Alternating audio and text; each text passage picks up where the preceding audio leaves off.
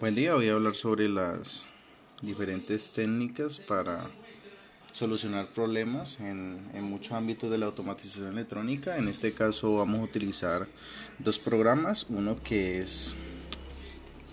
para diseño digital, que es de Lego, en el cual podemos hacer prototipos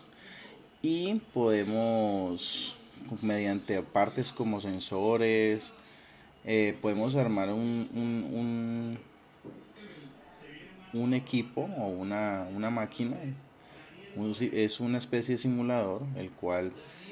podemos crear el, Lego en este caso, y con la otra herramienta que es Lego Minstore eh, B3, podemos